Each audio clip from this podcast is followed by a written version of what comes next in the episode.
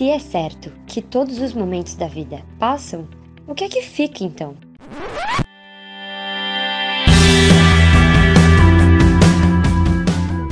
Para mim, o que fica são as pequenas porções de bem que faço para mim e para os outros. Para mim, o que fica é que eu preciso viver e não apenas sobreviver. É que eu ainda tenho muito trabalho para fazer e muita coisa para descobrir.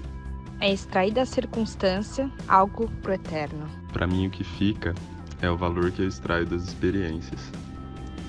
O que é circunstancial passa, o que é permanente fica é o aprendizado e a evolução que nós conquistamos. São os esforços empenhados para fazer o bem e ser melhor. São os valores que a gente cultiva. É uma melhor versão de mim mesma. É a vontade de ser melhor para mim e para os demais. É a parte de mim que vive nos demais.